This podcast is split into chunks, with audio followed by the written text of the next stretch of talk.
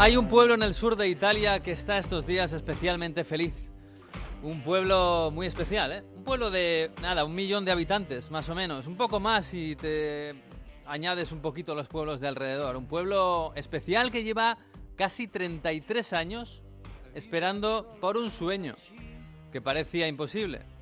Vamos, parecía imposible hace un mes, ¿eh? No demasiado. Pero hoy el Napoli tiene 10 puntos más que todos sus perseguidores del norte.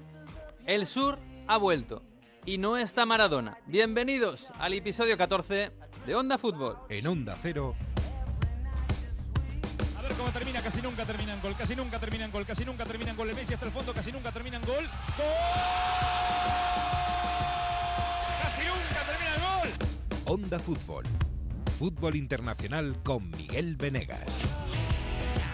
Palla all'area di rigore, si gira Cassano, magico movimento, Balotelli, rete! Rete! David Villa darting through the middle. He's got it between the two, and he's won the game for Spain.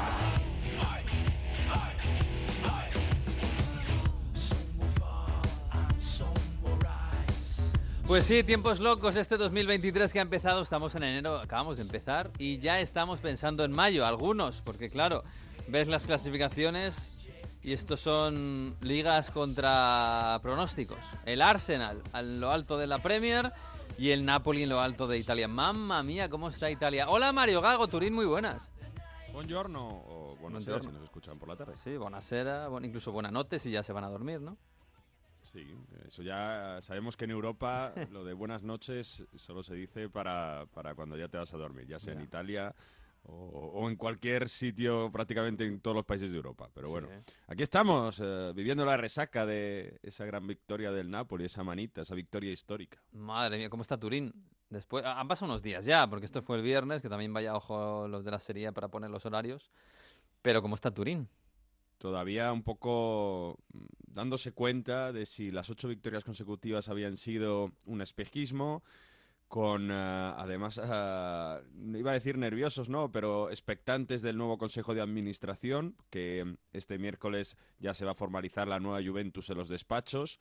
Fíjate, Agnelli fue el último partido de la, de la época Agnelli en la Juventus, una goleada histórica en contra, ¿no? Para cerrar todo lo negativo ya de una vez y, y con ese consejo de administración, pues ese terremoto que se viene, qué jugadores van a seguir, qué no, va a seguir Mm. Allegri, va a seguir Cherubini, el director deportivo, se va a intentar fichar al director deportivo del Napoli, que fue el que trajo a Caraskelia y, y- y no, y, y fíjate, con lo de Caraskelia, hasta el Rubin Kazan hurga en la herida del- de la Juventus, porque el Rubin Kazan era el eh, equipo de donde ficha el Napoli a Caraskelia y ha puesto una publicación en TikTok diciendo que la Juventus en 2021 se interesó por Caraskelia y dijo, no, no, 20 millones por Caraskelia es demasiado. Y han Mm. puesto el gol del georgiano a la Juve este fin de semana, uno de los cinco Mm. que anotó el Napoli a la Juve. Uy, ¿eso ¿Se considera beef eso? Que es- ¿O no?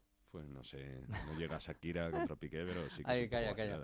Calla, calla, que ya estoy, estoy un poco harto ya de- del tema. Eh, pues sí, sí, la verdad es que ha desatado la crisis ¿eh? del corto muso de ocho partidos seguidos ganando la Juve por la mínima a- al 5-1 que le ha cascado el, el Napoli, es tremendo. Oye, está por ahí Manu Terradillos a la mano. Hola, ¿qué tal? ¿Cómo estamos? Aquí, nada, París recuperándose de sus bad trips, de sus malos viajes, como tiene hoy en Oh. portada el equipo. Ay, es que viajar a la Bretaña es muy bonito de turismo, pero claro, cuando vas eh, así que no te apetece, pues... eh, Efectivamente, efectivamente. Cuando Ah. igual estás pensando un poco todavía en el Mundial o, o Mm. recuperándote, se nota. Mm. Está también por ahí Jesús López. Hola, Jesús. Hola. Ay, ahora, ahora recuperamos la comunicación con Jesús. Pero, Mario, eh, lo decíamos eh, nada más empezar. Algo está pasando en el sur de Italia. Algo está pasando en Nápoles que no nos acabamos de creer ninguno, pero que ya toca. Y, y nosotros, además, tenemos, tenemos contactos en Nápoles, Mario. Tenemos contactos en la, en la gran cúpula de la mafia en Nápoles, ahí tenemos nosotros un contacto. Bueno, Mario, en este programa eh, tenemos ciertos contactos con gente de poder eh, por el sur de Italia. Estamos muy pendientes de, Nápoles, donde están pasando cosas futbolísticas. Y, y ya sabemos que tenemos, bueno, tenemos algunos contactos, ¿no? Con, no sé, con gente de la mafia, quizás. Tenemos a un amigo napolitano muy hincha del Napoli que vibró con la victoria 5-1 con la goleada del Napoli a la Juventus. Salvatore Espósito Mm. es Jenny Savastano en Gomorra, en eh, toda esta serie que se ha hecho famosa por todo el mundo, como explica cómo bueno, eh, la mafia en Napoli en, en determinadas partes, pero más allá de, de lo que ocurre en la serie, Salvatore es súper hincha del Napoli y él nos puede explicar muy bien lo que significa ganarle 5 a 1 Hmm. a la todopoderosa Juventus del Norte. Hombre, pues tenemos un amigo famoso que es de Nápoles y que está feliz ahora, claro que sí. Salvatore Espósito, muy buenas. Ah, Hola amigos, ¿qué tal? ¿Todo bien? Bien, nosotros bien, nosotros disfrutando desde la distancia, pero me imagino que tú tienes que estar más que bien con cómo va el Napoli. Sí, sí, sí, muy, muy, muy bien. Estoy flipando para, para esta victoria porque sabes que eh, el Napoli está primero, pero cuando eh, hace cinco goles a la Juventus eh, es, es- es siempre muy, muy bueno. Sí, sí. Oye, yo, Mario y yo llevamos todo el año hablando del Napoli, de lo bien que están jugando, de que, bueno, que, que muchos fantasmas del pasado que parece que eh, se corri están muy bien, eh, jugando muy bien, compitiendo muy bien, y todo el año diciendo, bueno, a ver, tiene que jugar contra la Juve, tiene que jugar contra el Inter, tiene que jugar contra tal, a ver si se va a caer. Y yo creo que un, no hay mayor símbolo de que este equipo va en serio que ganarle a la Juve y golearle, como, como le golearon el, el viernes, ¿no? O sea que ya tenemos que decir que esto va en serio. Sí, porque yo creo que, que este año, así como el año 18, 19 con eh, Sarri, el Napoli eh, es, yo creo que es la, me- la mejor escuadra que está jugando, el, el mejor equipo que está jugando muy, eh, muy bien. El eh, Spalletti es un, eh, un grande entrenador y Kvaratskhelia, la, la mejor, yo creo, sor- sorpresa de, de este año en Europa y Osimhen está eh, trabajando como, como uno de los mejores eh, eh, atacanti. Eh, ¿Cómo se dice? Atacanti. Delantero. Mm, Delantero, delantero de, la, de, la- de la Euro- de Europa, mm. yo creo. Osimen, Osimen Salvatore está a un nivel excepcional, más allá de, de lo que ha ha hecho contra la Juventus. Claro, un georgiano y un nigeriano que han, a- a- han abrazado el calor de Napoli, ¿no? Y que han sentido prácticamente como suya esta, eh, esta pasión que hay, que hay en Napoli, ¿no? E- Eso cómo se vive en la ciudad, ¿no? Que, que han venido, bueno, pues prácticamente Osimen hace nada, Caraskelia este, este año, pero tienen esa pasión que, que desprenden en el Maradona, ¿no? Sí, porque sabes que nosotros napolitanos somos como, como vos, como los, eh, como, como, como usted, porque eh, somos calientes, eh, queremos siempre que la, la gente de todo el mundo eh, disfrute Nápoles, disfrute nuestra pasión. so, eh, y, yo creo que es un- una, una de las cosas que nosotros somos iguales. Mm, Oye, Salvatore, fíjate que hace poco estábamos hablando con la película de Sorrentino de, de sobre Maradona y sobre su vida, recordando el- el- la llegada de Maradona a Nápoles, las dos ligas que gana, que son las únicas ligas que tiene el Napoli, eh, eh, la Sí. última en el año 90. Eh, yo no sé si te acuerdas tú, si eres muy pequeñín o no, pero ¿hay algo parecido en la ciudad de, de- de aquella época? Hombre, no hay una superfigura como Maradona, ¿no? Es, es evidente que el equipo es diferente. Pero, claro, eh, es el único recuerdo que se tiene de un, de un título, de un escudeto, ¿no? Me imagino que, que, que la ciudad estará otra vez expectante. Sí, sí, sí, sabes que este año eh, están muchas coincidencias como en el, eh, en el último eh, liga, en el último scudetto del, del Napoli, porque eh, en el mismo año que el Napoli eh, ganó el scudetto con Maradona, eh, eh, el mismo año eh, él venció el, el Mundial eh, en el 86 y el año antes el- la Copa América como, como la Argentina este año. y, y puede ser buen auspicio, no sé, puede ser una buena, una buena, un señal bueno. De, de todos modos, Miguel, para que veas eh, lo, lo importante que está siendo este año, en, en Napoli, lo hemos dicho mil veces, sois mega escaramantici. Son- sois, eh, Sí. la cábala es muy, muy, muy fuerte, ¿no? Es muy supersticioso, se dice en español. Ya se puede hablar, parece, a menos a mí es lo que me han dicho, ya en Napoli se puede hablar del Scudetto, que antes era una palabra maldita, pero después de lo del viernes ya se puede hablar, ¿no? Sí, porque sabes que en el eh, 18-19, cuando eh, el Napoli estaba ganando lo Scudetto eh, en el año con Maurizio Sarri y después eh, en Italia con la, con la Juve, eh, no, no se puede más, no se puede hablar hasta el final porque todo puede suceder, todo Mm. puede pasar. Y, pero este año yo creo que el Napoli es tan, tan, tan más fuerte que los otros. Que, eh, yo he dicho a mis amigos que para mí el Napoli eh, ganará los Scudetto con 10, 15 puntos sobre la, la segunda. Uh, uh, una apuesta, ¿eh? Te veo confiado, eh, Salvatore, soy Manu Terradillos. Eh, hablabas de, de Chao, Maradona, chao, ¿cómo estáis? Eh, de las ligas de Maradona y he visto que tienes, he leído que tienes varias camisetas de, de Maradona, no solo una. Sí, Eh, sí, nos sí. contabas antes de, ¿no? Eh, fuera de antena, que vives entre Roma y, y Nápoles. No sé si tienes alguna que te lleves cuando viajas para ver los partidos del Napoli o tienes alguna un poco como un amuleto. Tengo, tengo, tengo siete malletas de Uh. camisetas de Diego, sí, sí, con autógrafo, con, ah, con su, su firma. Y no, no, no, están ah, al seguro porque son, son preciosas muy para mí como, como napolitano. Y, mm, y pero creo que eh, solo el alma del eh, mejor eh, jugador de todos los tiempos puede eh, puede ayudar el Napoli en este año para ganar eh, finalmente eh, los Scudetto. Eh, eh, Salvatore, este año que acaba de ganar el, el Mundial Argentina con Messi, eh, claro, mucha gente, sobre todo en Barcelona, claro, han dicho, bueno, ya está claro, Messi es el mejor de la historia. Yo me imagino No, que no, en, Nápoles, no. en Nápoles esto no- ni se debate siquiera, ¿no? No, No hay discusión.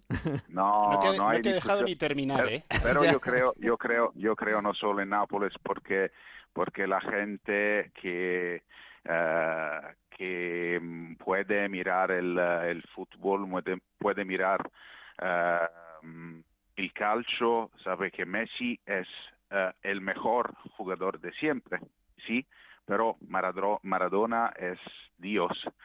Eh, es otro nivel. Ah. Eh, mm, si, si, si nosotros estamos aquí eh, y hablamos del Mundial del 86, eh, piensas a todos los jugadores el- de- del equipo que jugaron eh, contra Maradona. La Alemania eh, en final, eh, la Inglaterra, la, la- el Brasil, l'Italia, eh, eh, México 80 86 fue un mundial gigante con jugadores gigantes. ¿Qué mundial es stato esto en Qatar? Mm, sí, claro. Tenemos que ser serios. La Argentina perdió el primer partido con la Arabia Saudita. Por favor, hablamos de cosas serias. Y después Diego se misuró con un campeonato diferente, con un equipo como el Nápoles, que no es el Paris Saint-Germain o el, o, o el Barça. Y para mí no, puedo, no podemos hacer paragones. Para mí, comparos. Mm. Comparaciones, sí. Comparaciones, sí, sí. Eh, Salvatore, una pregunta. Eh, Sabes que en este programa tenemos muchos oyentes eh, que les gusta el fútbol eh, de fuera de su país, el fútbol internacional, viajar y conocer. ¿Por qué la gente que nos está escuchando, eh, futbolistas eh, y futboleros sobre todo, tienen que elegir Napoli para ir a ver un partido? Porque Napoli es una ciudad y un, un pueblo, un equipo único en Italia y, y le digo esto, si eh, en ah, mayo, ¿cómo se dice? En mayo Mm. o el, el Napoli ganará lo Scudetto, viene tienes que venir todos en Nápoli porque será una fiesta para días y días y días y días y será una fiesta única. Eh, Sí, la verdad es que si, si gana el, el- ¿Cómo puede ser eso? En Nápoles es una ciudad ya de por sí caótica, ya de por sí futbolera, ya de por sí mitómana. Este Sí. viernes ya hubo fuegos artificiales. ¿eh? Bueno, bueno, pero eh, claro, los fuegos artificiales estos que, que montan en, en Nochevieja, en el último día del año, que, que es una cosa de locos, es una cosa de locos, para quien no lo haya visto, que busque vídeos en internet. Claro, si a es- si esto le sumamos en mayo que gana el Scudetto el Napoli, ¿qué puede pasar en la ciudad, Salvatore? puede puede pasar todo y yo, yo te, te digo si, si, si vosotros vienes en Nápoles a comer la pizza gratis eh, Mm. la gente eh, que, que, que eh, ofre comida a todos bebida eh, bailamos porque Nápoles es una ciudad y nosotros somos un pueblo muy eh, acogidores, somos Acogedores. Vamos a tener que hacer el, último capítulo de la temporada en Napoli, ¿eh? lo estoy viendo, me Sí, parece a mí. sí. Bueno, yo me apunto ya a sabéis que, que, que paso bastante por ahí. Y, a ver, ¿cómo sería, Salvatore, los protagonistas? Ya no tanto Gianni Sabastano, ¿no? Pero, eh, porque hay un capítulo de, de Gomorra donde salen eh, Sangue Blue, que es un personaje Sí, sí. bastante importante en la serie, que salen cantando el coro de Siamo i figli del Vesubio, somos los hijos del Vesubio, que alguna vez se escucha en el estadio. Eh, bueno, ha habido ahí un crossover, eh, incluso en esa serie, ahí estaba también presente, eh, presente lo que significa Napoli para la ciudad. Y, cómo sería, ¿tú te imaginas cómo se celebraría un Scudetto con, bueno, con, con Sangue Blu y todos los ragazzi, ¿no? De, Quartiere? ¿Qué armarían? No, no, no, toda, toda, toda la ciudad y, y todos eh, serían muy contentos por esto y, y, basta, tenemos solo que esperar que el Napoli y que el equipo eh, mm, continúa a, a, a ganar como está eh, haciendo ahora y basta, Forza Napoli y esperamos bien. Sí, sí. Bueno, Salvatore, pues, pues te deseamos mucha suerte, de verdad, porque al fin y al cabo que gane el Napoli después de tantos años, la verdad es que apetece mucho ¿eh? y da mucha vidilla al, al fútbol y al calcio, que además siempre le viene muy bien, que nos gusta mucho el fútbol italiano. Eh, eh, oye, ¿en qué te vamos a ver próximamente? Porque lo último, eh, eh, estoy viendo por aquí La Cena Perfecta, apareciste en Fargo, eh, eh, eh, la película El Inmortal, que también es de, de Gomorra, Taxi 5. eh, Gomorra, sí. Sí, gracias. Y sí, sí, estoy trabajando en, en nuevos eh, proyectos y nada, espero, espero de trabajar en, eh, en España también porque me gustaría mucho sí. y, y nada, ya está. bueno, pues, pues ojalá, ojalá te veamos por aquí. Salvatore, que te mandamos un fuerte abrazo y, y Forza, Forza, Forza Napoli. Napoli. Sí, señor. Gracias, Forza Napoli siempre, gracias. Un abrazo. Ciao, Ciao, Salvatore. ciao. Ciao, ciao.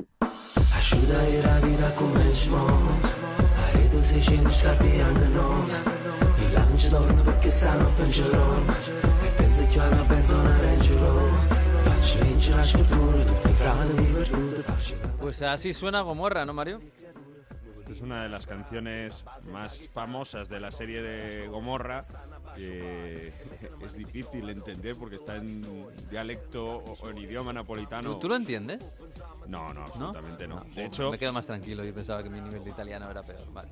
claro, no. De hecho, para que os hagáis una idea, eh, Gomorra en Italia, muchos trozos venía subtitulado, porque claro, eh, Salvatore, en este caso Jenny Sabastano, eh, Sangue Blue que hemos hablado y todos eh, los protagonistas hablan con un acento bastante fuerte. Es verdad que no hablan como en esta canción, pero sí que se utiliza un napolitano bastante cerrado. Estamos hablando de jerga, bueno, de Levalete en, en muchos casos, que son barrios un poco más apartados de Nápoli que tienen su, su propio slang, ¿no? Como Pero es, pero es acento o es directamente mm, como un dialecto? Porque Es, em, eh, cambian las palabras, por ejemplo, aquí, claro, cam- cambia directamente. Ah, bueno. Es que me estoy acordando de The Wire, que algunos en Estados Unidos pedían que la subtitularan y, y lo tachaban de racista, esa petición, porque era... ¿qué, quieres? ¿Subtitular a los, a los negros de los barrios de Baltimore y tal? Este, en este caso directamente es que cambian palabras. Claro, y la gente del norte no, no se lo entiende. Por eso aquí sí que es verdad que a veces yo creo que no haría falta subtitular, pero sí que lo subtitulaban para que la gente del norte y los que no seamos expertos en, ita- en italiano napolitano, pues lo, lo entendamos. Por cierto, hablaba con Salvatore de en una escena de la tercera temporada donde Sangue Blue y sus chavales y sus y su gente, que es un- una parte de un grupo de, de Gomorra que quiere ascender y hacerse con el control de un barrio de Nápoles, pues están fuera del bar tranquilamente y se oye y empiezan a cantar un coro que se escucha mucho en el estadio Diego Maradona y que se llama Somos los hijos del Vesubio. Mira, suena así. A ver. 打起精神来。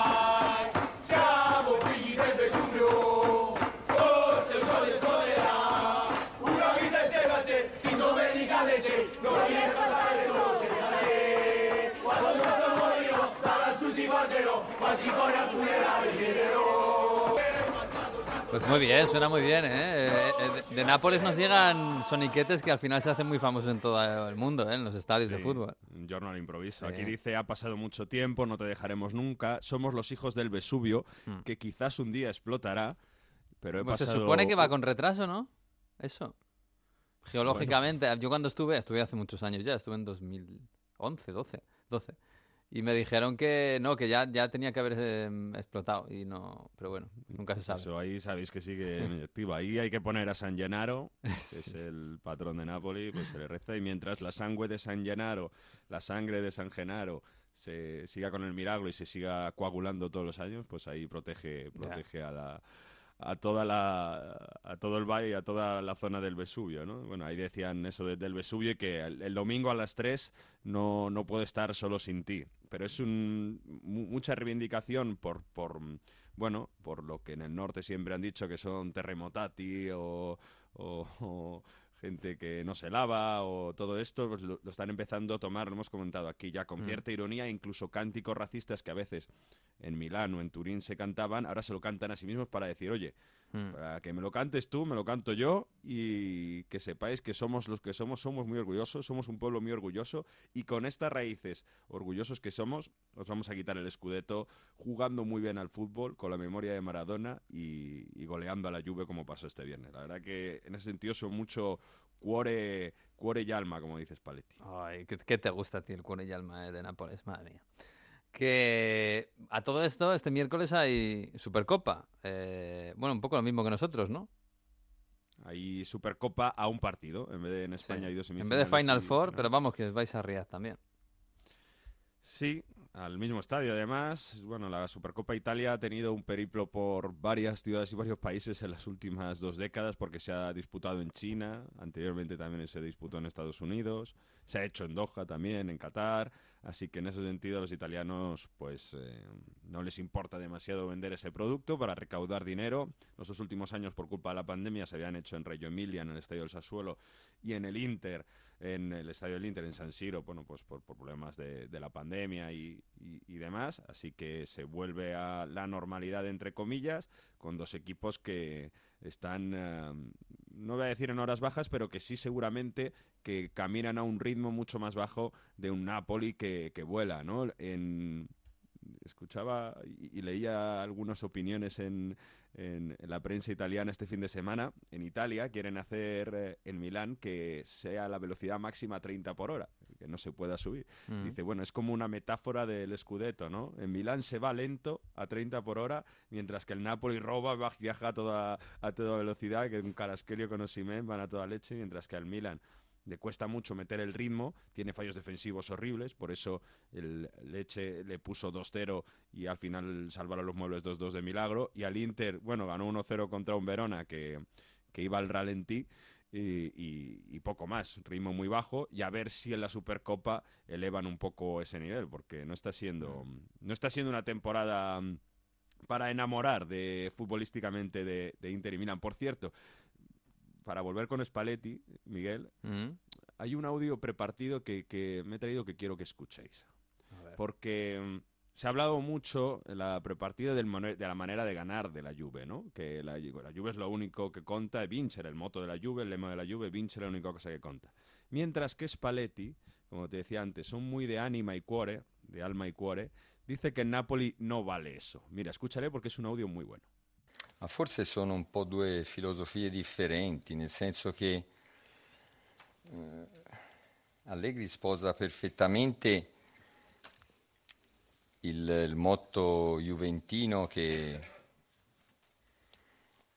vincere non è importante, è l'unica cosa che conta. Noi a Napoli tutto più un po' anima e core.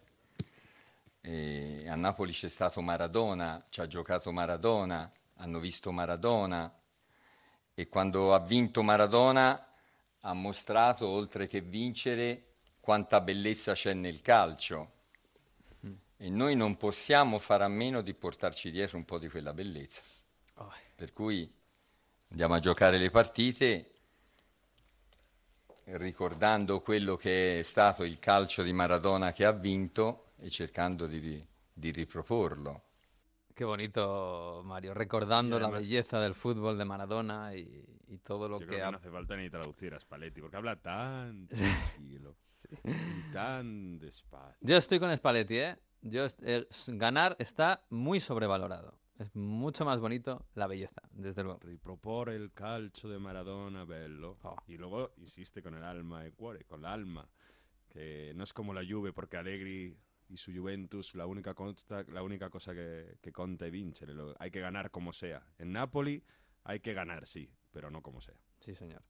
Pues sí, el Napoli, que está ahí, que está ahí el Napoli. Qué tiempos este 2023 como nos dé un campeón del Scudetto napolitano. Sería tremendo. 33 años esperando. Es impresionante. Bueno, no está esperando tanto el Arsenal, pero casi. Y está ahí. Y, uff, parece que va en serio Jesús. Sí, otra alternativa que surge en el sur del país, ¿no? Últimamente el dominio estaba en el norte claramente, entre Manchester y Liverpool, y, y este año Mm. ha aparecido el Arsenal de Arteta, ocho puntos eh, ya de ventaja después de la derrota del City ante el United y de eh, su propia victoria.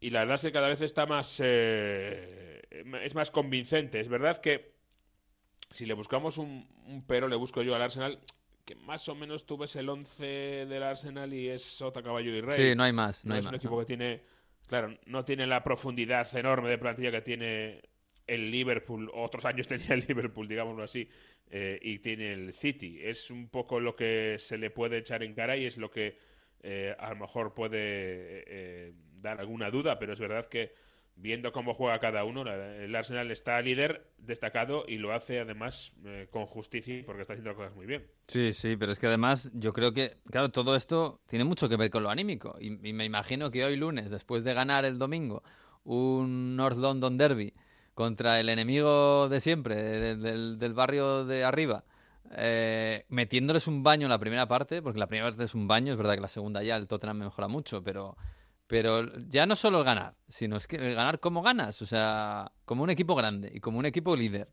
Yo creo que, que eh, eso más que incluso la clasificación es lo que puede, lo que hará a los seguidores Gunners pensar que de verdad que sí, que se puede ganar la liga, es que se puede ganar.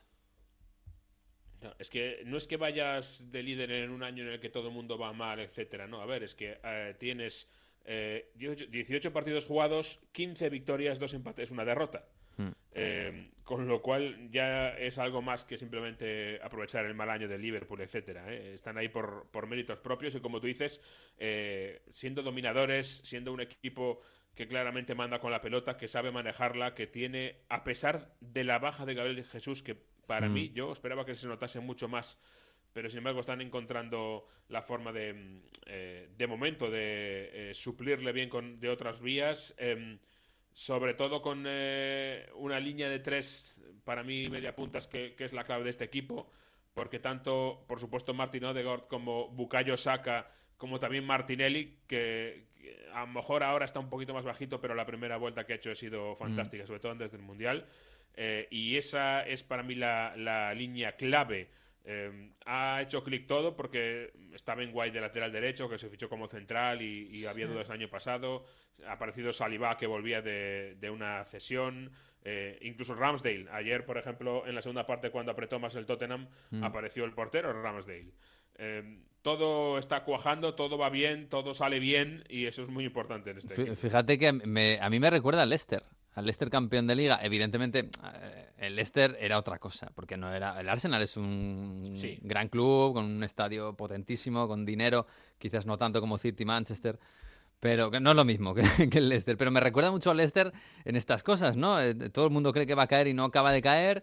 Eh, no tiene grandes estrellas, sino jugadores muy buenos, pero quizás llamados a ser un poquito más, que están dando, pues subiendo un, un escalón más. Lo de Odegar está clarísimo, incluso Bukayo Saka.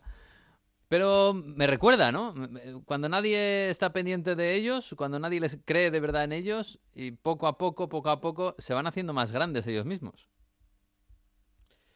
Sí, por eso yo creo que eh, el asunto de las lesiones puede ser muy importante en lo que queda la temporada de aquí a final, eh, de que tengas o no suerte el Arsenal y buen hacer con las lesiones. Por ahí puede estar parte de la, de la clave de la temporada y del campeonato. Em, empieza a haber eh, división de opiniones en Inglaterra entre eh, grandes nombres. Por ejemplo, eh, Gary Lineker ha dicho que el Arsenal va a ganar la liga. Em, sin embargo, eh, Gary Neville, por ejemplo, ha dicho que no, que la va a ganar el City y que segundo va a ser el United, que es su equipo. Es decir, que ahí se ha, ha pisado un par de callos y no ha sentado muy bien esta, esta predicción. Pero empieza ya a haber gente que, que lo toma muy en serio y que los ve como, como favoritos y, a- al título. Yo creo que se, que, que se lo han ganado. Eh, otra cosa es la predicción que tú puedas hacer eh, de que si crees que van a aguantar o no, pero el, de ser, el hecho de ser ahora mismo favoritos han ganado. Es verdad que hay un hay un pequeño pero en, en esos ocho puntos, que es que tienen que jugar sus dos partidos todavía con el. City. Estaba mirando Sus yo la- ahora. valen el seis puntos. 15 de febrero eh, es el Arsenal Manchester City en el Etihad y el 26 de abril el City Arsenal. Claro, eso es verdad que es un gran pero. También es verdad que, te digo, llega el 15 de febrero, el Arsenal le gana al City y se acabó la historia. Claro, no sé si se, Se acabó, acabaron los peros, sí se acabaron los sí, peros. eh, claro, en los ocho puntos ya tienen más valor, ¿no? Mm. Es verdad que tenemos que ponerle ese, ese asterisco porque son ocho puntos cuando hay dos partidos todavía eh, por jugar. Recordamos que el, el de la primera vuelta no se jugó en su día por todos los efectos, eh, el efecto dominó Mm. eh, con el tema de la, de la- del fallecimiento de la reina Isabel. Sí. Y por eso no se jugó en su momento ese partido. Que por cierto, ahora pensará el Arsenal que igual, viendo cómo está el City ahora, igual era mejor jugarlo ahora mismo, ¿no? Sí. En Bueno, van a jugar la Copa, ¿eh? También del que han emparejado en, en la FA Cup. Sí. O sea que, bueno, por ahí, por lo anímico, por ahí pueden tener una vía. Porque también te digo una cosa, Jesús. El, Si tienen- el- el City, eh, que nos parecía una pisonadora, sobre todo en la liga, ¿no? El- en el día a día, eh, bueno, va teniendo baches. Es verdad que contra el United, bueno, no parece un grandísimo bache, aunque último, los últimos años sí que estaba siendo bastante fácil para el City. Pero fíjate que yo he visto a- incluso en eh, alguna cuenta, en 442, he visto una pregunta que le hacían a los internautas que era, ¿es mejor el City sin Haaland? Ya, eh, yo, yo alucino con esto, ¿eh? A ver, eh, pero esto es algo no es, no es de ahora, ¿eh? es desde el principio de temporada y lo hemos comentado alguna vez. Eh, el juego colectivo del City es peor con Haaland. Haaland no participa mucho de ese juego y, y además es que el City había llegado a una perfección muy grande utilizando el famoso falso 9 del año pasado, Mm. etcétera. Sí, claro, pero con Eh, 12 eso no pueden jugar. quiero decir, no, no pueden tener Eh, ese claro, juego y luego eh, un 9 que remate. Obviamente, eh, hay que integrarlo. Entonces, en ese sentido, es verdad que en, en todos los aspectos del juego, excepto la finalización, eh, el City ha perdido con Haaland. Pero claro, cuando, cuando tienes un bestia que te marca esos goles y es, es, eh, es tan grande su, su amenaza, obviamente eso eh, es más importante que todo lo demás. Pero sí es verdad que yo creo que el City ha perdido un poquito de juego interior ahí, de fluidez en ataque, y eso también se nota muchas veces. Eh, y eso también está teniendo efectos colaterales en, en la defensa. Había encontrado una forma de jugar el, el, City que no es posible con Haaland. eh, y yo creo que también hace falta a lo mejor un poquito de adaptación del equipo, de los compañeros. eh, primero, para poder jugar sin él, eh, digamos, participando como activamente en, ese, esa circulación de pelota, en ese fluidez de movimientos. Y segundo, para aprovechar de otras formas o de nuevas formas eh, su aportación. Esto también es- siempre pasa, que entra, llega un jugador nuevo a una categoría y al principio a veces lo encuentra fácil, pero según los rivales todos le van estudiando, le van viendo y le van buscando la forma de, de contrarrestarle. Y eso pasa siempre. Y eso también está pasando en la, en la Premier también. Mm. Sí, es eh, lo que por un lado te da, por otro lado te quita un poquito también. Ya, bueno, de todos modos, claro, tal y como está Haaland, no, evidentemente no se le puede quitar, es que es una locura. Y, y es que además si le quitas tienes que poner a Julián Álvarez, que también es, claro, otro 9 que tiene ahora el, el City y que está de moda, sobre todo de- venido del Mundial, y que además lo está haciendo bien. Quiero decir que ya, bueno, es lo que han apostado, no hay, no hay vuelta atrás a ese modelo. Y, y bueno, quitando, ha ha tenido algunos baches, pero hace un mes estábamos diciendo que, que el City era una máquina perfectamente engrasada. Y vamos, to- Sí. todo perfecto. O sea que bueno, ahora han venido algunos ver, malos se resultados. veía. Yo creo que esto lo hemos comentado, sí, lo hemos comentado alguna vez, yo creo, pero claro, como siempre, pues con el con Haaland en esa forma, eso te, mm, te suple muchas otras carencias y muchas otras cosas, ¿no? Cuando el día que Haaland, por lo que sea, por él mismo, por buena buen trabajo defensivo del rival, no marca, es cuando todos nos acordamos, ¿no? De Santa Bárbara cuando truena, está claro. claro. Aún así hay más que eso, ¿eh? Porque yo creo que a ver, el equipo ha ganado mucho, se habla mucho de las barrigas llenas, etcétera, y en Premier el equipo ha ganado mucho. eh, yo creo que a lo mejor había una cierta confianza del el Arsenal ya caerá, ya dejará de ganar tanto, Mm. y por ahí, dentro de que además es un año muy raro, yo creo que por ahí se ha colado un poquito por las rendijas, se les ha ido un poquito eh, de las manos tras el Mundial en este en esta renovación de, de- de la liga. Mm. Bueno, ya sabíamos, ¿no? Estamos viendo, yo creo, en toda Europa eh, equipos grandes que están teniendo malas, eh, malos momentos o malas formas ahora en enero. ¿eh? Es algo que sabíamos que podía pasar este año tan raro y, y está pasando. Tanto sea por una cuestión física o mental o ambas, Mm. eh, es así. Y el Arsenal ha sabido evitar eso eh, y es la gran eh, su gran mérito, porque todos estamos esperando que el Arsenal, qué pasa con el Arsenal después del Mundial, si se van a ir desinflando, si van a hacer un Leicester, Hmm. eh, Leicester, el de los últimos años me refiero, y de momento pues son los que están aguantando. Ellos y el United, eh, que también van para arriba. Sí, sí, sí, el United está ahí ya, bueno, ya ha financiado un Champions por encima del, del Newcastle y tal. Que, bueno, y la, y la otra noticia del fin de semana, Jesús, es lo del Chelsea. Mudrik. Sí. 100 kilos, Mudrik. 100 kilos. Bueno, primero que le han, le han, le han quitado, se lo han arrancado Sí. al Arsenal, que lo tenía prácticamente hecho. El jugador llevaba el mes de enero poniendo, haciendo guiños al Arsenal constantemente en su, en su Instagram, etcétera, y al final se lo han llevado porque, según algunas, eh, algunos reportes, han duplicado la oferta de salario que hacía el Arsenal y al club le han dado 70 millones más 30 en, en variables. Entonces, claro, ha sacado Todd Boyle y la chequera y, y ante eso No se pueden hacer mucho y el Arsenal no ha entrado en ese tipo de, de subastas.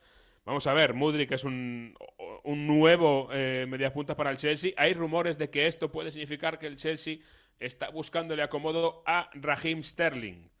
Mm. Que es verdad que no ha terminado de, de, mm, cuajar en el Chelsea en la primera vuelta. ¿eh? Eh, se esperaba mucho más de Sterling, en- sobre todo en el aspecto goleador, y, y no ha dado en ese sentido el nivel. Con lo cual, por ahí puede haber una de las claves que ahora intenten eh, deshacerse, entre comillas, de, de Raheem Sterling.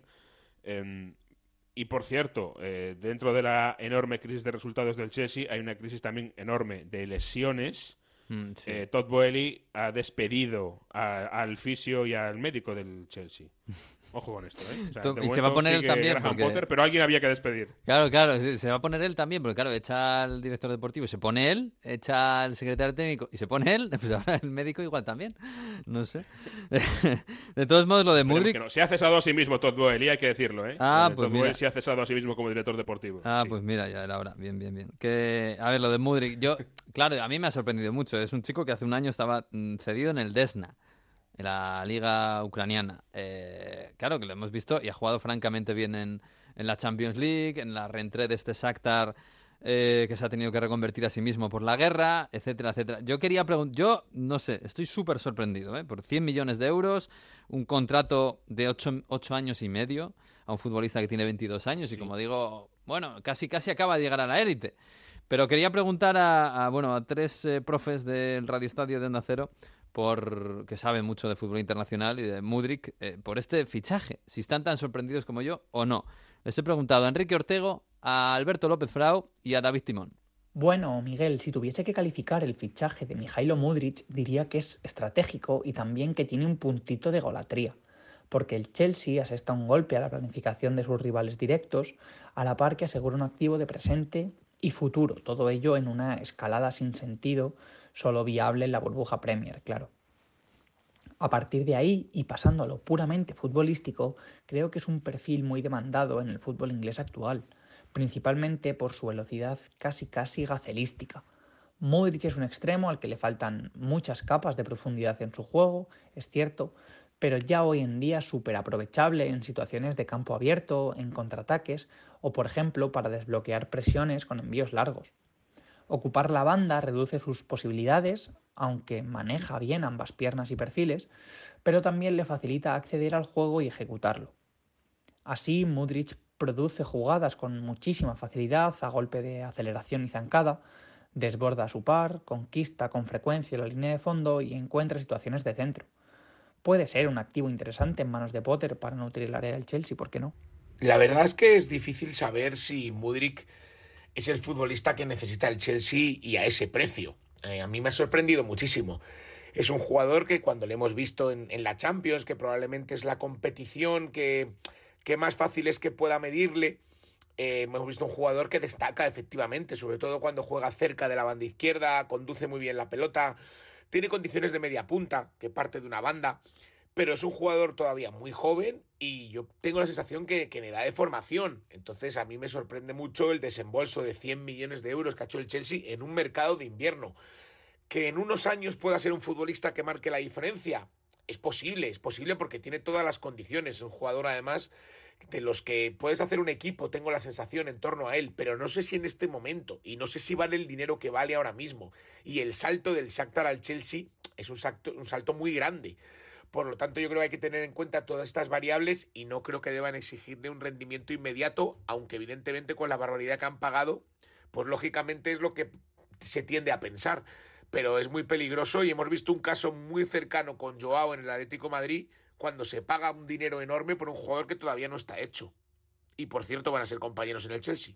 Que, que la Champions tiene el dinero por castigo es una realidad que todos sabemos, pero me parece ya un punto de locura eh, impresionante pagar 100 millones, aunque sean 80 fijos y 20 variables, por un jugador como Mudrik que apenas ha jugado en, la élite. Creo que son 40 partidos en total lo que lleva en su vida profesional, con nueve goles, no, pasa de 13 partidos de Champions, me parece una cantidad desorbitada por un jugador que sí, que ha demostrado que puede jugar en cualquiera de las dos bandas, que tiene velocidad, que tiene regate, que puede tener uno, uno contra uno, pero no me parece suficiente para pagar esas cantidades. Se me escapa que pueda haber detrás de, de estos precios que paga el Chelsea por sus traspasos, pero también me extraña que no haya querido ni, ni pensar en la opción de comprar Joao Félix y, sí se tire por un jugador como Buddy que tiene muchísimas cosas que demostrar en el futuro.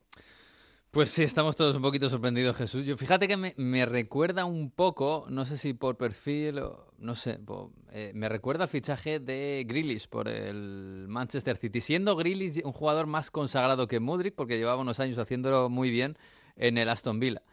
Pero quizás es viendo ahora cómo está Grillis lo que me recuerda este fichaje de Modric. Grillis fueron 115, me parece, y estos son 100 millones.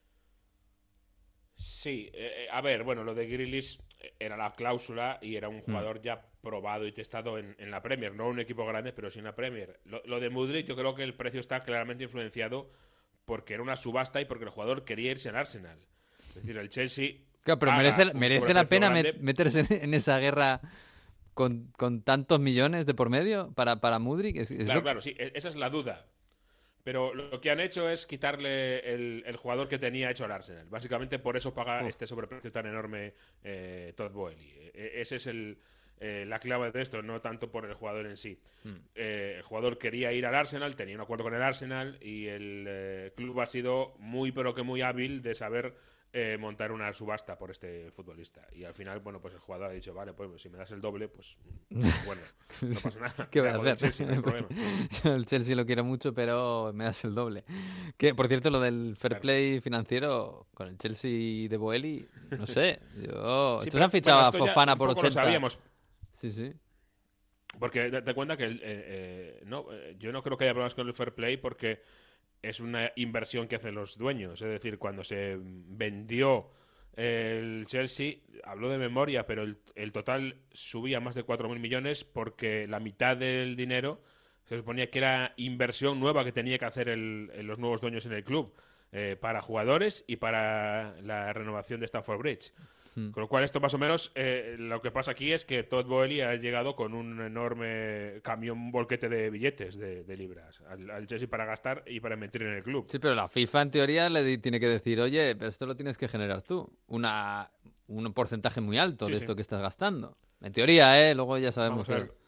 Sí, aparecerán algunos, algunos Sí. patrocinadores nuevos. Claro, si esto es lo que yo lo decía el otro día en Twitter, esto no es un club estado, ¿eh? Esto es el Chelsea con un No, no, no, ni fondo americano detrás. Pero están haciendo lo y mismo. que van a querer recuperar su inversión. Pero van a querer recuperar su inversión, eh, si no a Suponemos. corto plazo, sí a medio.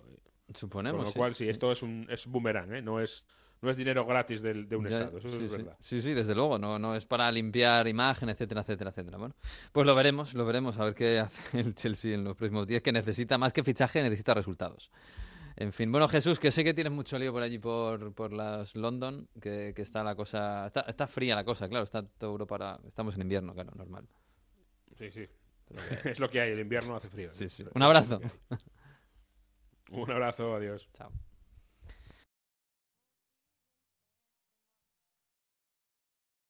Moi aussi j'ai une fête chez moi, sur les gouttières ruisselantes. Hombre, hay, que- un hay cositas que contar en Francia, por Dios. Manu, eh, bueno, vosotros no tenéis eh, Supercopa en Arabia, pero casi, casi, porque os vais de bolo por allí. Claro que sí, el PSG, a Riyadh- bueno, hace este, este martes se va a Doha para hacer allí un, bueno, un entrenamiento, unas actividades comerciales y luego el jueves amistoso que puede ser enorme, porque juegan contra una selección de dos equipos eh, de Arabia Saudí, entre ellos el Al Nasser, que El no es otro claro. que el equipo de Cristiano Ronaldo. Entonces veremos eh, si este jueves tenemos un Messi contra Cristiano, que si se da posiblemente sea el último, Mm. pero no hace falta Supercopa para viajar por esas tierras, ¿eh? No, sí.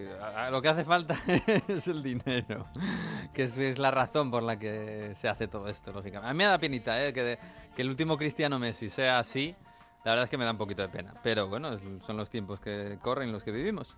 Que... Fijaos lo que hemos hablado de la guerra comercial que hay entre Qatar y Arabia Saudí, con Mm. los derechos del fútbol, con los aviones de Qatar Airways que no pueden pasar por encima del territorio de Arabia Saudí, pero cuando está por el medio el PSG sé. y el fútbol, ahí no importa nada. Esto es increíble. No, sí, es verdad que se ha relajado. Esa, esa- eh, ese enfrentamiento en los últimos años se ha relajado. Yo, yo Sí, recuerdo la Copa Asia que los que, con la que ganó Qatar en Emiratos y Qatar- los cataríes no podían cruzar la frontera. Ahora ya es otra historia y ya son medio amigos y bueno, más o menos. El deporte une pueblos, ¿verdad? Es el deporte. Y, la- y la otra cosa también. Bastante más. Que, mm, que Manu, que el París, yo, a mí, yo no le doy mucha importancia a esta, esta derrota en Rennes porque a mí me recuerda al París de 2021, 2022 o 2022, o sea, antes del Mundial, digamos, antes de que el Mundial estuviera en el horizonte. Partido perezoso, ¿no? Lo tienen más o menos en la cabeza que, que no necesitan ganar para ganar la liga, ¿no? Un poco, un poco así. Sí, mira, eh, un comentarista de RMC, de la famosa radio, ya decía, este PSG empieza a parecerse peligrosamente al de Pochettino, como Hmm. diciendo, no hemos evolucionado. Eh, es un poco síndrome postmundial, creo yo, ¿no? Eh, juegas contra el Rennes, que es un equipo que está ahí en la zona alta, eh, y el PSG llega a pasar el partido, mientras que tu rival pues se ha estado preparando para ganarte. Es la segunda derrota, ¿no? Han perdido 1-0 Mm. en un partido que no, no, no generaron mucho. De hecho, ya dije en Radio Estadio, para mí el mejor fue Donnarumma. Eh, es lo mismo que pasó con el Lens. Eh, tienes a los jugadores del PSG que vienen del Mundial y tienes al Lens, tienes al, al Rennes. El Lens incluso hizo un mini stage en España para prepararse. Es decir, que tienes dos rivales rocosos, eh, sólidos, que se preparan para ganarte y tú llegas de, con muchos jugadores del Mundial sabiendo que, bueno, que la liga la vas a acabar ganando. Entonces, pues faltó un poco de, de intensidad, faltó competir, yo creo, y supongo que según pasen las semanas y se acerca la Liga de Campeones, retomará ese ritmo. Pero para mí la victoria del Rennes fue merecida porque, ya lo dije, hizo el partido que querían, se defendieron bien, estuvieron ahí bien pertrechados, aprobaron sus aprovecharon sus ocasiones, en este caso una, y el PSG pues casi no, no creó peligro, tiró una sola vez entre los tres palos. Mm, sí, sí. Sí, partido muy malo. Y además eh, Mbappé tuvo una y la falló, Neymar estuvo desaparecido. En fin, partido muy malo, muy malo. Pero yo casi que casi más que por la derrota del París, que bueno, vendrán más partidos así, ¿eh? perezosos seguramente. Casi me ilusionaría más por el estado de forma del Lens, eh, que en casa es una roca, que sigue ganando todo en casa. El Lens, ¿eh? que es un equipo bastante modesto. Incluso por el Marsella, que ha vuelto a ganar, aunque el Marsella es verdad que es bastante irregular. Sí, se han creado ahí dos equipos, son un poco diferentes. El, el Lens es solidez total, ganó 1-0 al Auxerre eh, y sigue allá, se coloca a tres puntos. Y el Olympique de Marsella, Tudor, eh, ha creado un equipo muy intenso que presiona mucho. Yo tenía mis dudas al principio de la temporada. eh, vamos a ver cuánto aguanta así, pero acabó remontando y goleando ante el Lorient. eh, empezaron perdiendo y se han colocado a cinco. Vamos a ver si aguantan los dos. yo veo ahí, digamos, por sistema más al Lance, porque es un- una forma de jugar que te desgasta menos ¿no? a lo largo de la temporada. Pero ninguno de los dos tiene la, presión de la Liga de Campeones, la presión de Europa. Vamos a ver si aguantan. Yo creo que se agradece, ¿eh? que no se me ofenda a nadie y que no se me tome por antiparisino, que no es el caso, pero se agradece que la liga francesa pues no tenga en estas fechas al líder a a 10 puntos del segundo. Sí, hombre, que haya liga y no solo un equipo, está claro. eh, Efectivamente. Y eso que es fruto de las circunstancias y del mundial, en fin, en fin, pero bueno, ya es, ya es. Oye, por cierto, otra vez, mira que hacía mucho que no hablábamos de esto. Yo no sé si es porque ha habido mundial entre medias y nos parece que todo ha pasado hace mil años, pero otra vez se tuvo que parar un partido por ultras, por bengalas, no sé si violencia, porque al final no sé muy bien en qué quedó todo, pero bueno, que los ultras la liaron en el Montpellier antes. Sí, que acabaron perdiendo los de casa 0-3. Bueno, ah, ¿Esto eran, antes- eran los del Nantes, porque estaban enfadados o cómo? No, no, los del Los del. Montpellier. Eh, hubo una huelga de. Lo llaman a- huelga de animación, lo llaman, es decir, al Ah. principio del partido no animaron, luego hubo toda una serie de pancartas con insultos al equipo y luego acabó habiendo un lanzamiento de bengalas. eh, algunas de ellas llegaron al, al césped y el árbitro tuvo que detener temporalmente el partido y lo que se dijo es que si se vuelve a dar, el partido se para del todo. Pero no fue el único caso, ¿eh? el Olympique de Lyon, que tampoco está muy bien, perdió contra el Estrasburgo, los ultras les recibieron con lanzamientos de objetos y luego hubo un intento de entrar en el campo después del partido cuando ya perdieron, que fue detenido por las fuerzas de seguridad. Tienen un nuevo dueño, John Textor, hubo pancartas pidiendo al dueño nuevo en inglés que hiciese limpieza en el equipo. Y no es algo nuevo, ¿eh? Yo así a bote pronto te puedo decir, vamos, yo creo que lo recordamos todos. La temporada pasada hubo al menos 5 o 6 partidos interrumpidos, eh, alguno de estos eh, suspendido totalmente en la liga francesa, más aquel infame París, eh, no París Saint-Germain, ¿no? El París Sí, contra el Lyon en la Copa, Mm. el partido de promoción en el que descendió el San Etienne, que hubo un lanzamiento de bengalas que fue espectacular, porque es que se tiraban hasta hacia la boca de vestuarios, o sea, con intención de darles a los jugadores según se retiraban, hubo una invasión de campo. Eh, Es una cosa que eh, endémica y que mientras no se ataje, digamos, a lo grande y de verdad y los clubes se lo tomen en serio, porque estos grupos tienen mucho peso en la vida social del club. Hemos visto, me acuerdo hace años, a los ultras del PSG entrar en un entrenamiento Mm. a hablar con los jugadores y a intentar ponerles firmes. No te digo que autorizados por el club, pero casi, o sea, que Y es algo eso que no se debería salpica a la, po- a la política, Manu, porque te pongo de ejemplo lo que ha pasado esta semana en Italia. Hemos hablado en, eh, en Radio Estadio Noche de cómo mm, los ultras de Nápoles y Roma se encontraron la semana pasada en la autopista mientras sus equipos jugaban fuera de casa. Y como la Liga Serie A y los clubes eh, no han entrado, el ministro de Interior, el ministro de Interior, ha oficializado en una rueda de prensa que ningún aficionado residente en Nápoles y Roma va a poder viajar a los equipos fuera de casa de su equipo en los próximos dos meses. Y ha tenido que meterse el gobierno porque ya se ha vuelto una cosa política el tema de los ultras en Italia. Oh, pero eso es para nuestro de cada día en Francia, ¿eh? En Francia Aquí cada Macron no, Macron no, no, no. No, pero esa medida, en Francia cada jornada siempre tienes eh, la prefectura de, digamos, es la autoridad que es mm, ligada a la policía también de cada ciudad. Eh, los hinchas del Niza no van a, no pueden viajar al partido de Mónaco. Los hinchas de tal sitio no podrán viajar. Se, se obliga al club de casa, digamos, a cerrar la parte de la grada dedicada a los, a los aficionados visitantes, y eso es prácticamente todas las semanas. ¿eh? El, el problema es que está esto concebido de forma diferente. Por un lado, para mí, ¿eh? yo lo veo así, el hecho de que tengan tanto peso en el día a día del club y el hecho de que no hay eh, los clubes o no son propiedad o el presidente del club, digamos, no es el dueño, tiene otras preferencias, tiene preferencias igual económicas, igual deportivas, y es un empleado, con lo cual dice, me merece a mí la pena meterme aquí a atajar un problema que no voy a hacer en dos meses, no voy a solucionar en dos Mm. meses, sino que voy a necesitar años, pues a lo mejor lo que me interesa es crear un equipo que gane, un equipo que no pierda dinero, que gane dinero, y así pues hay otras prioridades que se desarrollan. Ya. Pues sí, pues tiene mala solución eso. En fin. Bueno, chicos, que, que- que nada, que tengo mucha plancha, ¿eh? O- Nos vemos esta semana. eh, Hay Radio Estadio, hay Supercopa de, de Italia, hay, hay de todo. Sí, es que hay de todo. Y hay amistoso del PSG. Hay, amist- hay amistoso Messi contra Ronaldo y, y, y de- y circos de todo tipo. En fin, abrazo, chicos. Un abrazo, chao, chao. Chao, chao, chao. Pues sí, nos marchamos, nos marchamos, pero como cada semana somos fieles a nuestro profesor. Viene aquí Víctor Gómez de Cuadernos de Heródoto para darnos una lección más en este curso de Historia Futbolística 2022-2023. Este fin de semana ha tenido lugar otro derby de Manchester y quien, como a mí, le guste la heráldica, quizás haya percatado de un pequeño detalle. Tanto el Manchester City como el Manchester United llevan un buque de tres palos en lo alto de su escudo. ¿Cómo es posible que haya ese barco si Manchester dista aproximadamente unos 50 kilómetros del mar? La respuesta es el simbolismo de los barcos de transporte de mercancías que navegan por el canal marítimo de Manchester desde hace ya más de un siglo. ¿Por qué tiene tanta importancia el canal para la ciudad de Manchester? Cabe decir que fue, fue un centro estratégico durante la Revolución Industrial, una de las ciudades británicas con mayor número de manufacturas y con una necesidad enorme de carbón para abastecer estas fábricas. Esta necesidad llevó al duque de Bridgewater a la construcción de un canal para unir sus minas de carbón con el río Irwell para llegar a Manchester. Terminado en 1776, este canal transformó la historia de la ciudad y la de Inglaterra. El duque se había inspirado en el canal du Midi, terminado en 1681 en el sur de Francia. El resto del país vio como por esa vía fluvial no solo se abarataban los precios del carbón, sino que también se podría transportar muchos otros tipos de mercancías, tanto materias primas como productos manufacturados, más, rápido, más rápido y más fácil que por carretera.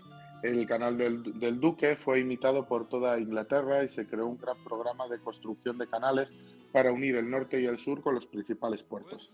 A, principios del siglo XIX, más de 6.000 kilómetros de canales cruzaban el Reino Unido. A mediados del siglo XIX, Manchester ya era considerada la mayor ciudad industrial del mundo. El algodón era su producto estrella y tanto es así que incluso se puso el apodo de Cotton Polis.